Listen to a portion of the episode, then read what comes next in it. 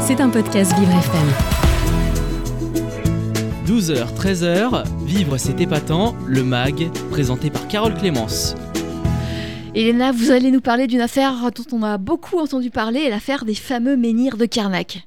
Oui, bonjour Carole. Donc aujourd'hui, on va parler de ces fameux, euh, ces fameux menhirs de Carnac, ces fameux alignements situés dans le Morbihan en Bretagne, qui attirent euh, de nombreux curieux chaque année. Dans le département, il existe plus de 500 sites mégalithiques et celui de Carnac est le plus connu d'entre eux. Ces sites sont constitués de menhirs, de dolmens et d'allées euh, couvertes réparties sur 4 km. Les menhirs sont donc des pierres, des pierres qui sont dressées sur le sol et qui sont placées en, alignement.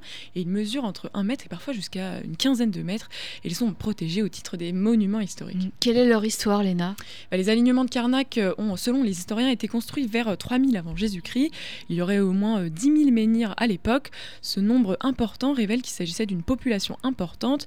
La taille et le poids des pierres ont probablement dû nécessiter le travail d'une centaine d'hommes. Le transport se serait fait avec des rondins de bois et des cordages. Des squelettes retrouvés dans la région du Morbihan indiquent que ces individus se nourrissaient de bœufs, de sangliers, d'oiseaux de mer et de crustacés. Mais malheureusement, le niveau de la mer étant monté de, de 5 à 6 mètres depuis le néolithique, il est probable que nous ayons perdu euh, pour toujours les traces des sites essentiels situés euh, sur les plages. Mais beaucoup de traces de vie ont été euh, tout de même retrouvées dans la ville de Karnak. La raison de leur construction reste encore très floue et personne n'a réellement trouvé la réponse, mais les possibilités les plus probables sont des lieux de cérémonie ou des voies sacrées. Mm. Et donc, ils font l'objet de nombreuses légendes, menhirs.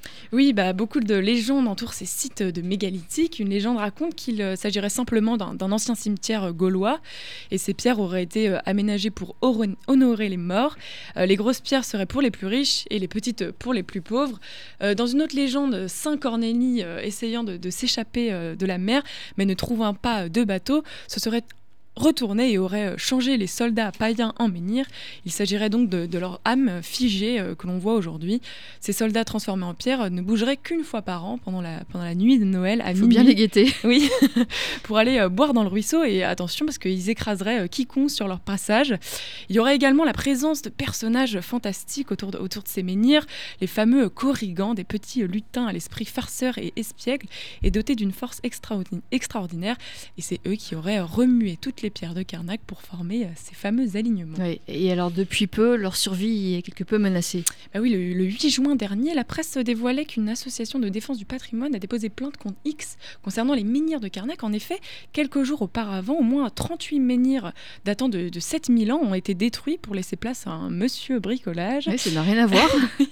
la mairie de Carnac se dit euh, désolée par une telle destruction et avance qu'un examen est en cours et se défend et renvoie surtout la balle à la DRAC. Les fervents défenseurs affirment qu'il s'agissait sans doute euh, de l'un des ensembles les plus anciens de France et donnent vraiment l'alerte sur, la gravité de l'acte. Vous pouvez euh, tout de même encore visiter euh, le reste des, menhirs, profiter d'une visite guidée expliquant leur histoire à la maison des mégalithes. La visite peut se faire avec des ateliers pratiques pour apprendre l'allumage de feu à la façon de nos ancêtres ou encore l'art du levage des menhirs. Le reste du, département regorge, lui aussi évidemment de, de nombreux paysages magnifiques et sauvages. C'était un podcast Vivre FM. Si vous avez apprécié ce programme, n'hésitez pas à vous abonner.